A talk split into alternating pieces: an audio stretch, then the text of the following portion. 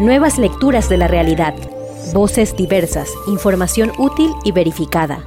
A profundidad para entender y compartir. Ecuador Chequea, el podcast.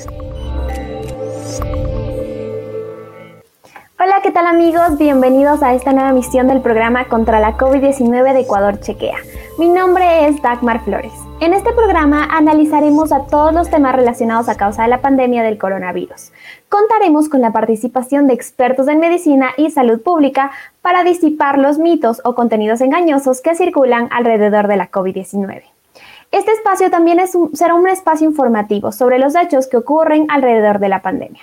Y estaremos con ustedes cada miércoles desde las 7 y media de la noche hasta las 8 de la noche. Gracias por acompañarnos en esta transmisión. En este programa analizaremos el Plan 900 del Gobierno y las acciones posteriores al mismo. Nuestros invitados de hoy son el doctor Alberto Narváez, que es PhD en Control de Enfermedades, profesor de la Facultad de Ciencias Médicas de la Universidad Central, expresidente de la Federación Médica Ecuatoriana y exdirector de la Epidemiología del Ministerio de Salud Pública. ¿Cómo está, doctor? Un gusto. Buenas noches. Buenas noches. Muchas gracias por la invitación al. Buenas noches. También nos acompaña el doctor David Acosta, que es médico microbiólogo, que tiene una docencia en microbiología médica y medicina tropical, diplomado en enfermedades infecciosas, máster en infectología clínica y terapéutica. ¿Cómo está, doctor? Muy buena noche. Muy buenas noches. Muchísimas gracias por la invitación. Gracias a ustedes. Bueno, antes de dar inicio a, a, nuestra entrevista, les recuerdo a todas las personas que nos miran que pueden hacer sus preguntas a nuestros invitados a través del chat. Empezamos nosotros con el programa y queremos contarles que una de las ofertas de campaña del presidente Guillermo Lazo fue vacunar a 9 millones de ecuatorianos en sus 100 días de gobierno. Para lograrlo, convocó al sector privado, público y organizaciones internacionales. Según el vacunómetro del Ministerio de Salud Pública, hasta el 5 de septiembre se ha inoculado a 10.699.000 personas con la primera dosis y a 9.323.000 personas con la segunda dosis. El mandatario confirmó que se destinaron alrededor de 320 millones de dólares para la adquisición de vacunas. Pfizer, AstraZeneca, CanSino y Sinovac. Para el plan se instalaron 520 centros de vacunación. Más de 3.000 empresas privadas aportaron a la vacunación masiva. Para esta semana también se tiene previsto inocular a rezagados y primeras dosis de AstraZeneca y CanSino.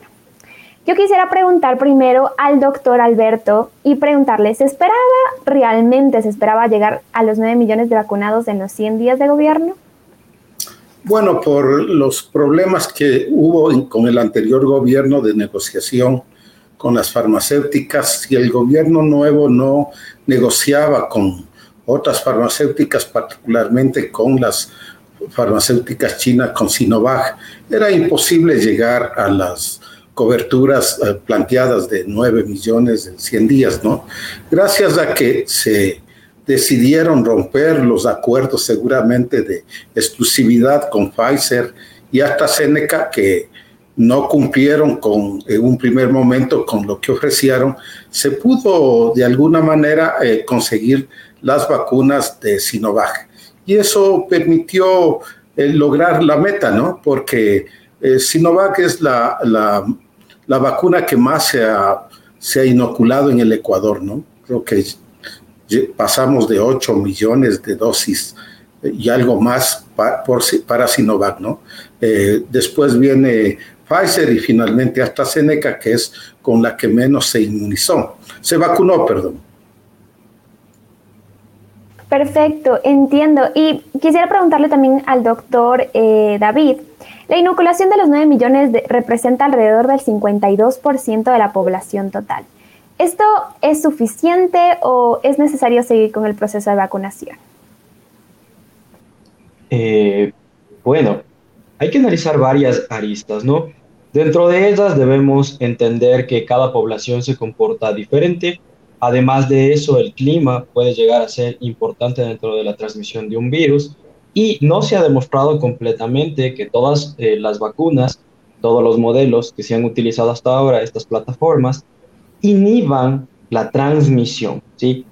En este contexto, el 50% lamentablemente nos queda corto. Inclusive países que tienen el muchísimo más porcentaje como Israel, sí, cerca del 70%, han tenido aún la presencia de, casos de COVID. ¿Qué quiere decir esto? Quiere decir que el trabajo tiene que continuar.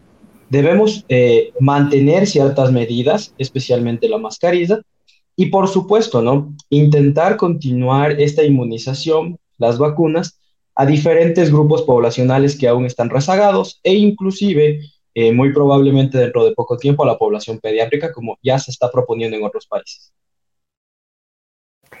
Algo que nos dijo el doctor Jaime y me parece importante resaltar es la inmunidad. Se habla muchísimo sobre la inmunidad de rebaño.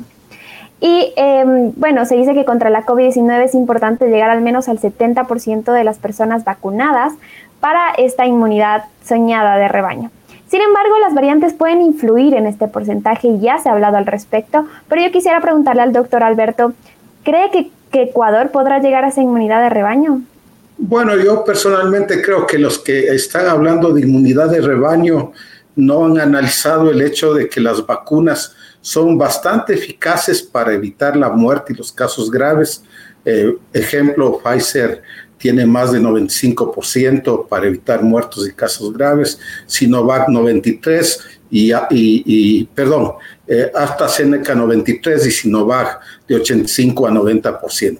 Sin embargo, para evitar la transmisión, son bastante, la, efectividad no es muy buena.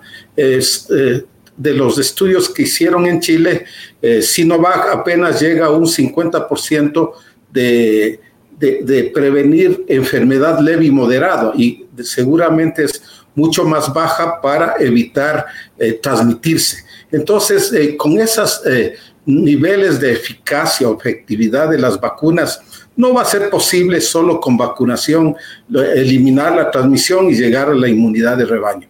Yo personalmente creo que aunque vacunemos al 95% de ecuatorianos, va a ser bien difícil que lleguemos a la inmunidad de rebaño, lo que sí está impactando enormemente en la reducción de la mortalidad. De hecho, desde el 15 de mayo más o menos comenzó una descenso bastante grande de la transmisión, por un lado, pero también de los muertos y casos graves. Sin embargo, hay que tomar en cuenta que eso no puede atribuirse solo a la vacuna. El año pasado tuvimos el mismo comportamiento de la transmisión y ahí no teníamos vacuna. Entonces, el, la humedad es uno de los factores, a mi criterio, que en el Ecuador están influyendo mucho y ahora estamos en un periodo todavía un poco seco, a pesar de que se ha adelantado el invierno, pero eh, hay que esperar, está circulando ya la variable Delta y la MU en el Ecuador, sobre todo en Quito, y creo que vamos a tener que eh, enfrentar una cuarta ola de Ecuador y una tercera de Quito. ¿no?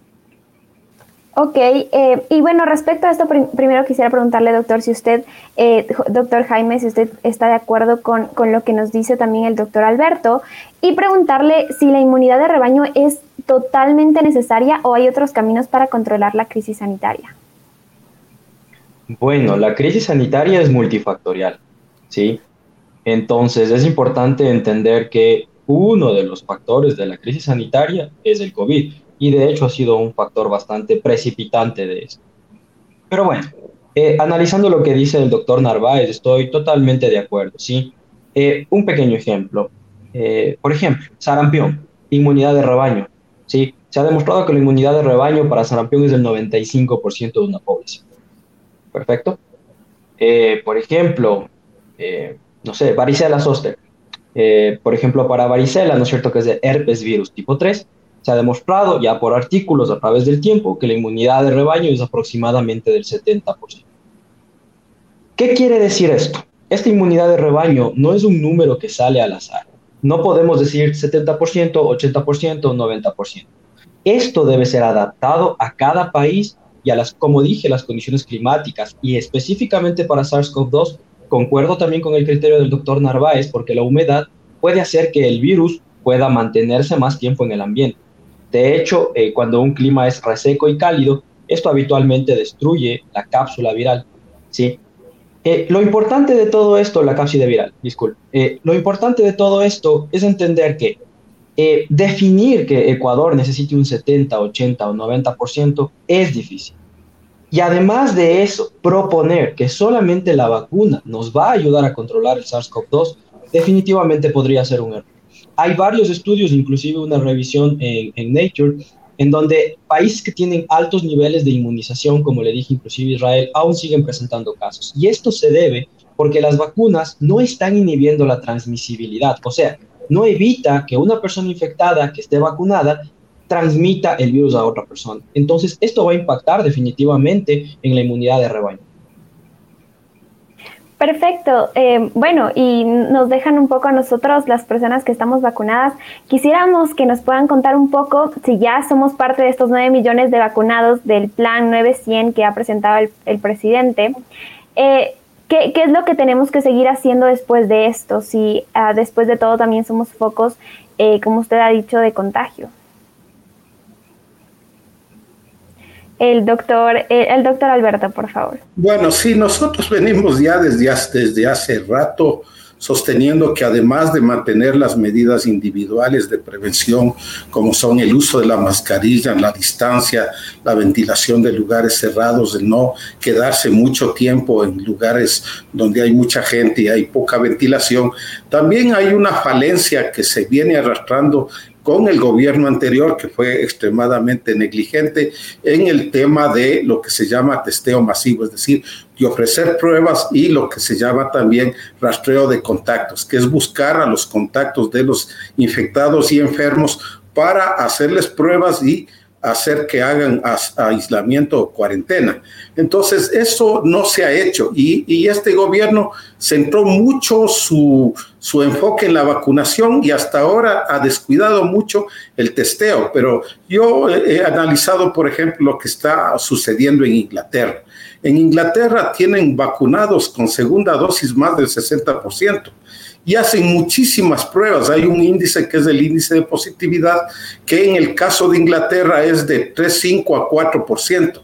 El Ecuador tiene este rato un índice de positividad de 25 a 30, es decir, hacemos cerca de 10 veces menos pruebas que Inglaterra y sin embargo Inglaterra no ha podido controlar la, la ola por la variante Delta si bien las muertes, eh, el número de muertes no ha aumentado mucho gracias a la vacuna, porque ese es el, beneficio más importante de la vacuna, es evitar las muertes. Y como dijo el doctor Acosta, no están, las vacunas no, son tan eficaces para evitar la transmisión. Si no, veamos qué pasó en Chile recién ahora que entran en verano, creo que gracias a la al clima, ellos en el sur están entrando al verano, comenzó a bajar la transmisión en Chile.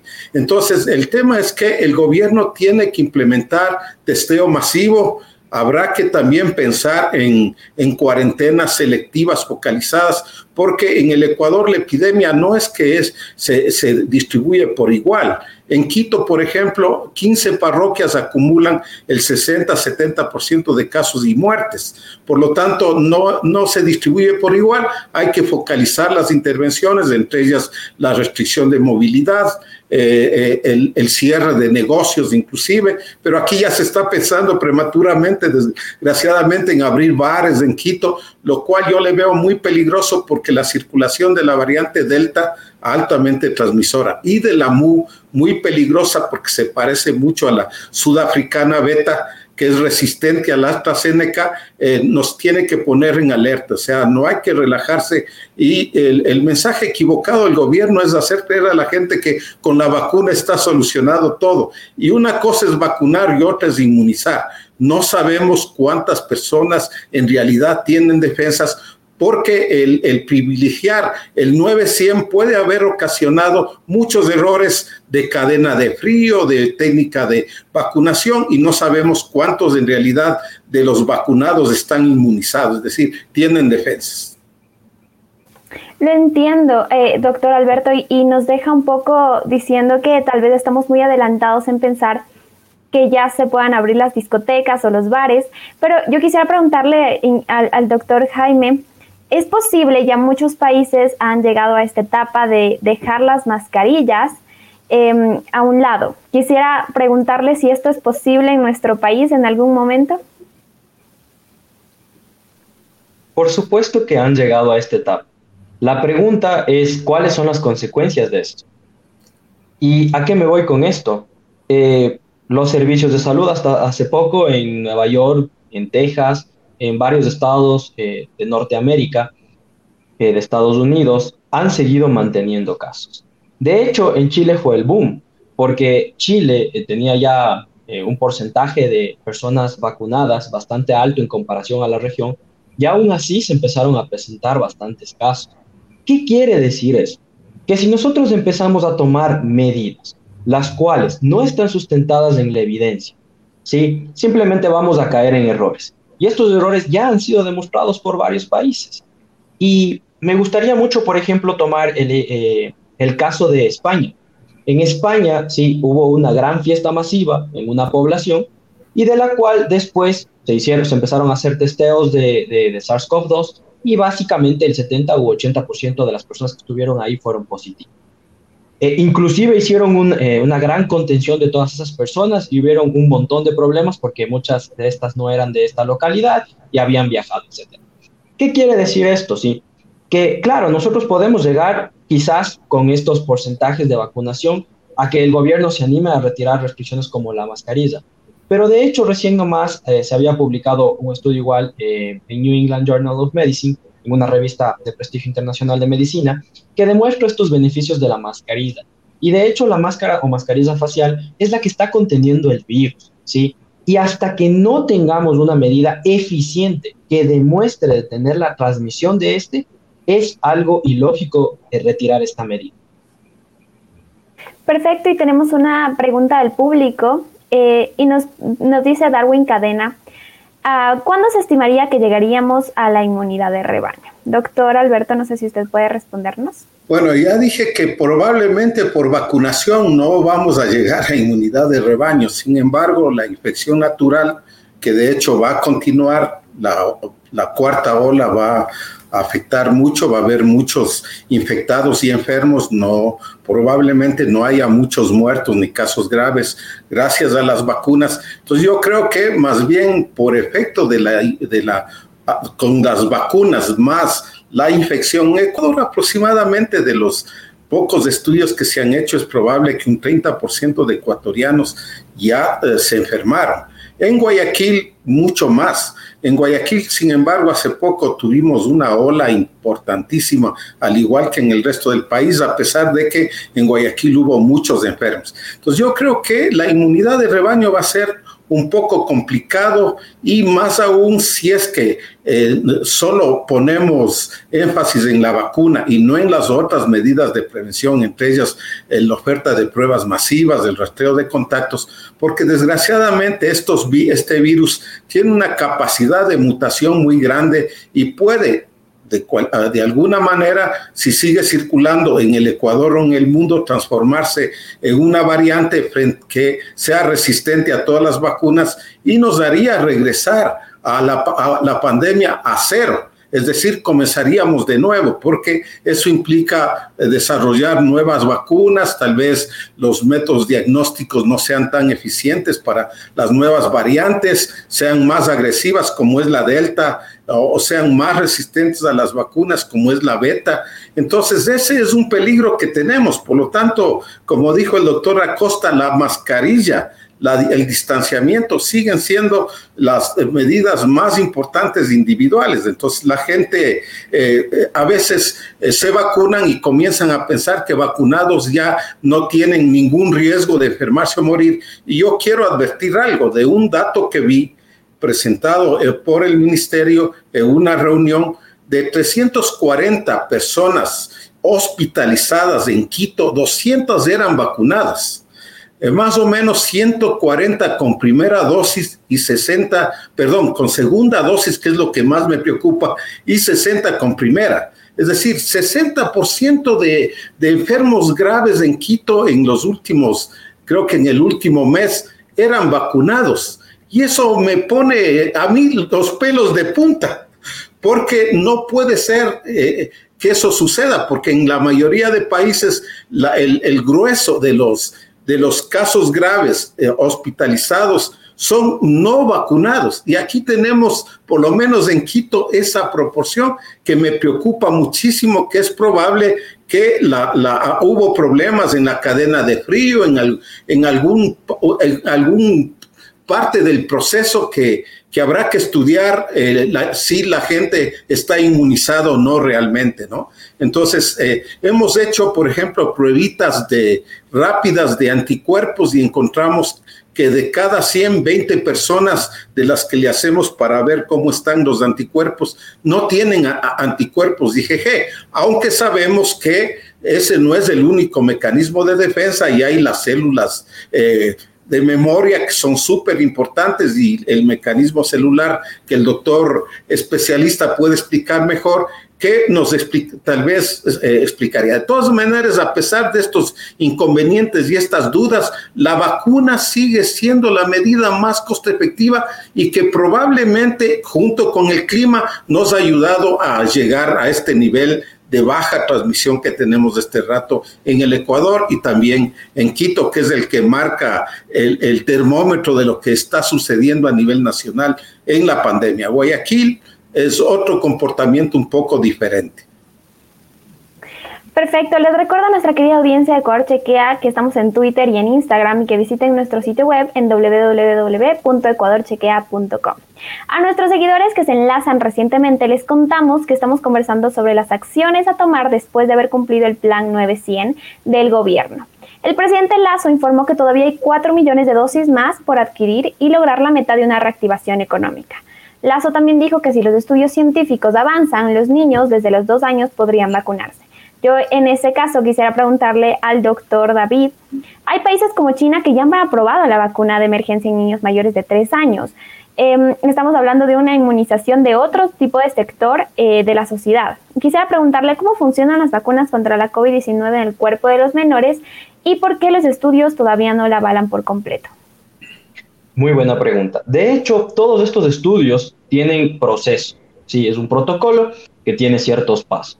Y estos, por ejemplo, las mujeres embarazadas, como ya fue hace poco tiempo, eh, los niños menores, eh, los, pacientes pediátricos en este caso, sí, eh, son grupos vulnerables. Ustedes entenderán que no es lo mismo que hay un evento adverso en una persona adulta a que, por ejemplo, tengamos algún inconveniente en el caso de una vacuna en un paciente pediátrico, en una mujer embarazada, que además de eso tiene su bebé, ¿no es cierto?, en camino, etcétera. Por esto, estos grupos, inicialmente en la mayoría de estudios de las diversas tasas farmacéuticas, fueron relegados. Esto quiere decir que no fueron tomados en cuenta, ¿sí? Y por esto se ha demorado que en estos grupos prioritarios hayan datos suficientes para apoyar la vacuna. definitivamente, después de que ya se hizo los primeros estudios con la población general, poco a poco han ido incluyendo estos grupos eh, vulnerables para poder ser también pequeños estudios, para poder hacer pequeños estudios que demuestren eficacia. Y por supuesto, de hecho aquí en la región ya tenemos a Chile, que está proponiendo ¿no? la vacuna a partir de los niños, a, partir de niños de 6 años. Y eh, la inmunidad en el paciente pediátrico es diferente, ¿sí? Evidentemente, eh, la inmunidad es como nuestros músculos en el gimnasio. ¿Qué quiere decir esto? que usted debe entrenarlos. ¿Y cómo los entrena? Exponiéndolos a un evento. Hablando de patógenos y enfermedades infecciosas, nosotros mientras vamos creciendo, generamos una robustez de este sistema inmunológico. Lo vamos entrenando cuando nos exponemos a otras personas, cuando conversamos, cuando vamos a una piscina, etc. Entonces, esto hace que nuestro microorganismo, los microorganismos vayan entrenando nuestro, nuestro sistema inmune. Por esto, la inmunidad en el paciente pediátrico es diferente y se necesitan estudios específicos en esta población para garantizar la efectividad, el nivel de eventos adversos, los riesgos. Entonces, todo esto debe ser estudiado previamente, ¿sí? Y me gustaría comentar algo que también mencionaban en el anterior tema, ¿ya? Eh, estamos tan apegados a la inmunidad de rebaño. Eh, de hecho, desde el anterior eh, año se habló totalmente mal por diversos profesionales, inclusive de la salud, ¿sí? porque hablaban de una inmunidad de rebaño natural. Querían que la gente se infecte para que después tengamos inmunidad de rebaño. La inmunidad de rebaño solo se alcanza a través de la vacunación. Primera idea. Segunda idea. Hay eh, un artículo eh, de, eh, Nature que refiere las cinco razones por qué la inmunidad de rebaño en COVID es probablemente imposible. ¿sí? Y no quiero ser pesimista, sino quiero ser realista. Y dentro de esas, sí, está la transmisión, Luego, después, eh, el rol de las vacunas en estos grupos prioritarios que hemos hablado, como pacientes pediátricos. Luego, los problemas en la distribución y almacenamiento. Sí, justamente lo que me comentaba el doctor Narváez, ya fue demostrado algunas plataformas de vacunas necesitaban características muy específicas, como una temperatura de menos 80, la cual eh, no sé si es que se garantizó a través del plan de vacunación tanto del gobierno pasado como de este gobierno. ¿sí? Las características intrínsecas de cada región. Y esto compete a las nuevas variantes. Entonces, podría haber aún una nueva variabilidad. Y finalmente, ¿sí? la inmunidad no dura para siempre. ¿Qué quiere decir esto? Que nosotros necesitamos seguir estudiando cuál es el efecto del microorganismo y cuánto va a durar la inmunidad, tanto natural como inducida, en este caso por la vacunación. Y solamente aquí nosotros podremos hablar de cuáles son los criterios para alcanzar una inmunidad de rebaño, cuál es el porcentaje, y eso también puede modificarse en cada región dependiendo de las variantes y las condiciones climáticas. Y finalmente, eh, claro, si es que los gobiernos cumplieron todos los requisitos para garantizar la inmunidad. Entonces, hay que considerar todos estos factores antes de poder hablar de inmunidad de rebaño. Muchas gracias, doctor, por la explicación. Tenemos una pregunta del público también y nos dice Andrés Acosta, ¿qué opinión tienen sobre reiniciar las clases presenciales en las escuelas? Por favor, doctor Alberto, ayúdenos con su opinión. Bueno, sí es un tema complicado igual de los, que el de los bares, ¿no? Eh, desgraciadamente todavía no comienza a mi criterio la ola de la Delta por el verano, por las, eh, el, ambiente seco, igual que el año pasado, la transmisión está baja. Pero si los ingleses, con todo su sistema de salud y también habiendo vacunado más que nosotros, no han podido eh, evitar la, la, la ola por la delta, creo que aquí va a ser un poco difícil. Ahora, lo que sí eh, eh, expliqué antes es que habría que estratificar bien en qué lugares los niños pueden regresar a clase, porque hay lugares en el país en los que la transmisión está muy, muy baja, ¿sí? En donde ya se ha logrado coberturas de vacunación además altas, hay menos de un caso por cada 100 mil habitantes, ¿sí? Entonces, si hay lugares en donde sí se podría pensar y, y, en regresar a clases presenciales porque hay, lo que hay que tener claro es que eh, eso está afectando muchísimo a las familias y a los niños el no recibir clases presenciales en un país que no tiene una, no todos tienen la conectividad. Entonces se provoca un, un retraso mucho y excesivo y está afectando la salud mental de los niños, ¿no? Entonces hay algunos lugares en ciertas condiciones que se podría pensar en eso. Yo en Quito no lo haría. No lo haría porque estoy viendo en los mapas de calor de hospitalizados, ya dije hospitalizados, vacunados, en el centro de, en todo lo que es alrededor de los grandes mercados, veo que se están acumulando los casos y a partir de eso puede irse expandiendo y solo necesitamos que haya más humedad y está lloviendo más, se adelantó el invierno y es probable que tengamos ya el inicio de la cuarta ola, ¿no? Es decir, la ola de, de, la delta. Entonces va a ser un poco complicado que los niños regresen a clase eh, si todavía no están vacunados, porque no es que los niños no se enfermen, no se infectan, los niños sí se infectan y los niños sí transmiten. Entonces, si bien la mortalidad y los casos graves en niños es mucho menor que en adultos. De hecho, por eso también se ha ido vacunando desde los adultos mayores hasta llegar a los niños, porque el riesgo de muerte era, es muy alto. Ejemplo, en el Ecuador, el 99% de muertes se, eh, ocurrieron en mayores de 18 años, ¿no? Entonces, es una decisión un poco complicada porque tiene matices también eh, sociales muy graves. Hay padres de familia que no tienen con quién dejarles a los hijos y preferirían mandarles a la escuela. Entonces, estos elementos están influyendo mucho y, habría que hacer un análisis un poco más detenido porque las condiciones en las que los niños van a las escuelas en, el Ecuador no son las mismas que en Europa en donde se han regresado en algunos lugares a clase. Entonces, pero yo digo, hay lugares en donde posiblemente la transmisión está baja, la, transmisión no es muy alta. Podría pensarse en esos lugares, pero debe haber un análisis un poco más serio, eh, epidemiológico, en base a evidencias científicas, diría yo, para tomar una decisión. ¿no? Yo creo que el gobierno está tomando una decisión basado también en, esta falsa, y digo falsa, eh, éxito de la vacuna. Y yo digo que eh, ha sido muy exitoso en vacunar. No sé si el éxito de la inmunización sea el mismo.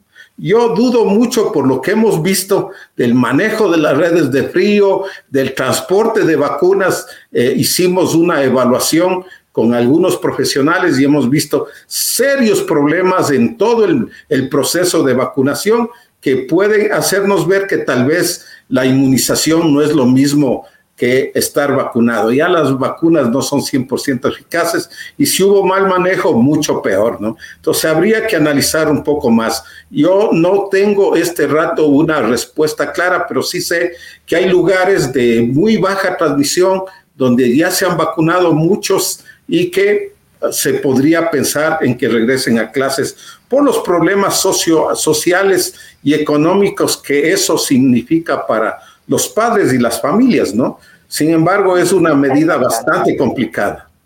Perfecto, doctor. Le agradecemos muchísimo por su respuesta. Nos queda solo una pregunta del público. Belén Altamirano nos dice, eh, doctora Costa, ¿qué opina de que madres embarazadas y en, en periodo de lactancia vacunadas sean expuestas a la atención de pacientes con COVID-19? Eh, bueno, le pedimos que sea lo más eficiente con su respuesta. De acuerdo, sí. Eh, como hemos dicho, la vacuna no garantiza evitar transmisibilidad. Evidentemente, esto se supongo que se da en el contexto de, educadores y de profesionales de la salud, porque serían los que en este momento van a estar en mayor riesgo. Eh, en especial en el, contexto de eh, profesionales de la salud, habitualmente hay buenas medidas de bioseguridad, pero si los hospitales no garantizan una adecuada tasa de recambio, eh, no garantizan ciertas medidas a través de las medidas de, equipos de protección personal, evidentemente sería un riesgo. ¿Por qué? Porque pese a que la mujer esté embarazada, podría infectarse. Por supuesto, no va a desarrollar una enfermedad grave, no va a ser hospitalizada y el riesgo de mortalidad es muy menor en comparación dependiendo de qué tipo de esquema de vacuna utilizó. Pero en fin, eso es lo que se espera. Pero esto no garantiza la, la transmisibilidad a su bebé.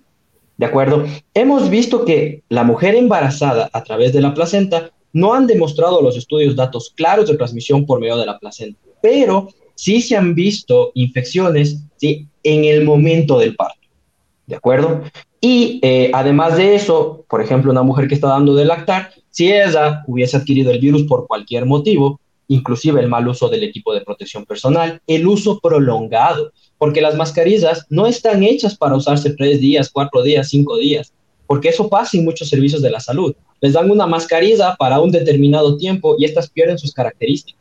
Al perder sus características, evidentemente esto es contraproducente para su efectividad, no funcionan como deben. Entonces, es un riesgo, deberían seguir siendo eh, analizadas como grupo de riesgo y debería evitarse la exposición de, estas, eh, estos grupos poblacionales, evidentemente a pacientes con, con SARS-CoV-2. Perfecto, doctores, les agradecemos muchísimo por acompañarnos en este programa contra la COVID-19. Tengan también a todos una muy buena noche. Gracias por sus comentarios, por sus preguntas. Esto es Ecuador Chequea contra la COVID-19. Si te quedaste con ganas de más, visita www.ecuadorchequea.com y no comas cuento.